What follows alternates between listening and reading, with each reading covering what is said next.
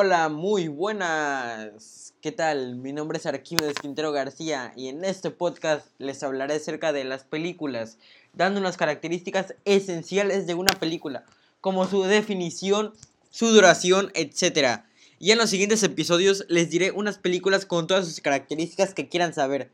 Bueno, Empecemos. Una película es una serie de imágenes fijas que cuando se proyectan en una pantalla de forma consecutiva en rápida sucesión crean la ilusión óptica de imágenes en movimiento, dando ese efecto llamado película. Bueno, las cuatro películas más conocidas en el mundo son Avengers Endgame, que tiene una taquilla de 1.939.427.000 564 reproducciones. La segunda es la de Avatar. Tiene 2 billones 0.29 millones 172 mil 169 reproducciones. La tercera es la del Titanic. Tiene 1 billón 528 millones 100 mil reproducciones.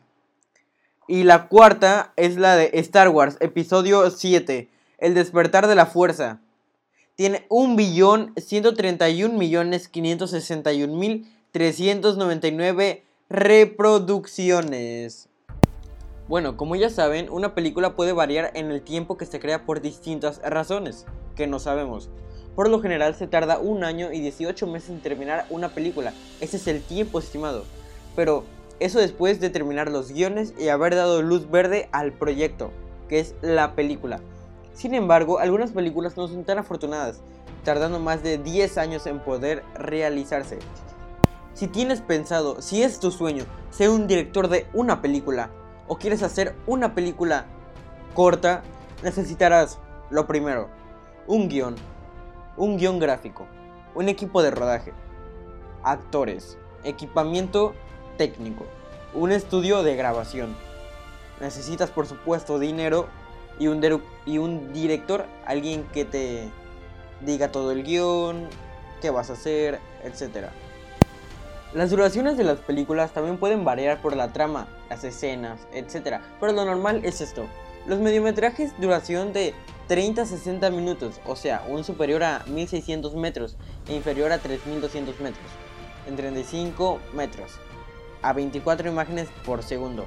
Los largometrajes es un metraje superior a 60 minutos, o sea, un mínimo superior a 3.200 metros en 35.000 metros, a 24 imágenes por segundo. Una película conocida puede tener precios muy elevados, hablando de millones de dólares, y eso es lo siguiente. Algo simple como por ejemplo una película donde la trama transcurre en, una, en un corte puede costar cerca de 500 mil euros por día, por unos 40 días de filmación el costo asciende a 20 millones de euros, pero si la película incluye persecuciones en auto o pirotecnia, el gasto es mucho, mucho mayor. Como ya saben, las películas tienen escenas de ciencia ficción. Una escena es una acción dramática que tiene unidad de tiempo y de espacio.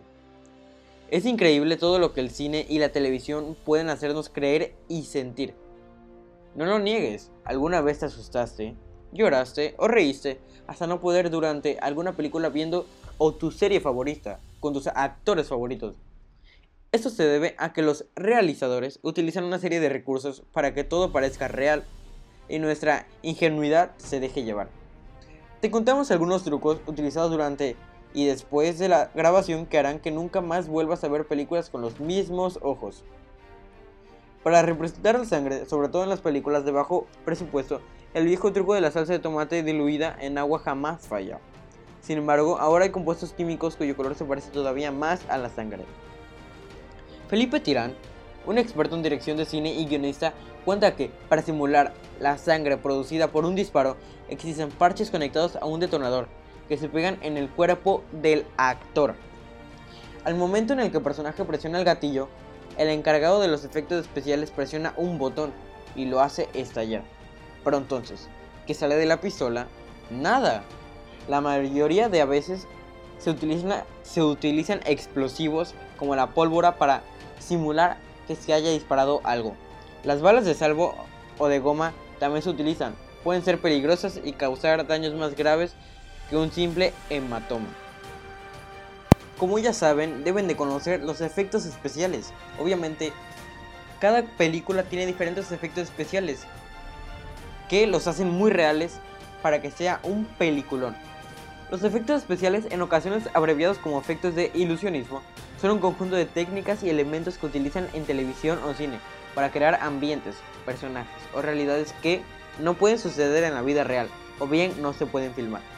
También se emplean en un mundo de espectáculo como la farándula, el, ilusionismo, teatro, ópera y conciertos. Por ejemplo, un viaje al espacio o la transformación de un nombre en un hombre lobo, los efectos especiales pueden ser usados para la representación de objetos o seres inexistentes, como por ejemplo un dragón, pero la mayor parte de veces se recurre a ellos cuando la obtención del efecto por medios normales es demasiado cara o peligrosa. Por ejemplo, puede resultar un poco más seguro y económico rodar la explosión de una maqueta a escala reducida que rodar una explosión real a escala humana, con riesgo de muerte o de heridas para los actores y el equipo de rodaje. Asimismo, en el cine también se hace uso de efectos especiales para mejorar elementos reales previamente filmados con medios convencionales. Esto puede hacerse por medio de la inclusión o extracción de elementos en un plano o también mediante la mejora de objetos que ya estaban presentes en el momento del rodaje. A menudo se utilizan diferentes técnicas en un mismo plano o escena para alcanzar el efecto deseado. Con frecuencia los efectos especiales son invisibles, es decir, que el espectador no se da cuenta que la imagen o la secuencia que está viendo es en realidad un efecto especial. Un ejemplo de estos son los decorados de películas históricas, donde la arquitectura y los alrededores son recreados por medios de efectos especiales. ¿Alguna vez han oído de George Méliès? Se suele decir que es el padre de los efectos especiales. Sin duda es George Méliès, uno de los primeros cineastas. Fue el pionero en un sinfín de técnicas cinematográficas que dieron el impulso inicial para lo que son hoy en día los efectos especiales en el cine. En una de sus películas más célebres, Viaja a la Luna de 1902, presenta una gran cantidad de efectos especiales que en la época se llegaban a considerar como magia.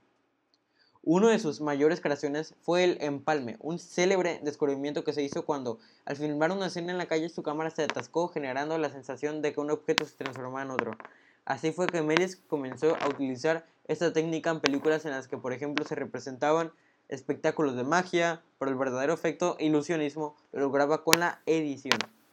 Otra técnica descubierta por el director de la disolvencia narrativa un recurso que, utilizaba para expresar cambios de tiempo y que podía utilizarse para ir de atrás hacia adelante en la historia sin necesidad de seguir el lapso de tiempo real. Una locura, ¿no? Otra figura muy representativa en el cine y en los efectos especiales es Eugen Schuftman. Otra figura importante en los inicios de los efectos especiales fue Eugen Schuftman, quien realizó los efectos especiales del largometraje Metrópolis en 1927. En la película no solo la ciudad de miniatura, sino que creó el proceso Shiftman, que permitió a los actores interactuar con ese nuevo medio. Las miniaturas permitieron a los directores recrear escenarios a escala en sus películas, construyendo objetos y lugares que habrían sido demasiado caros de haberlos hecho a tamaño real, y ponerlos lo suficientemente cerca de la cámara o con fotogramas a gran velocidad para que parecieran reales.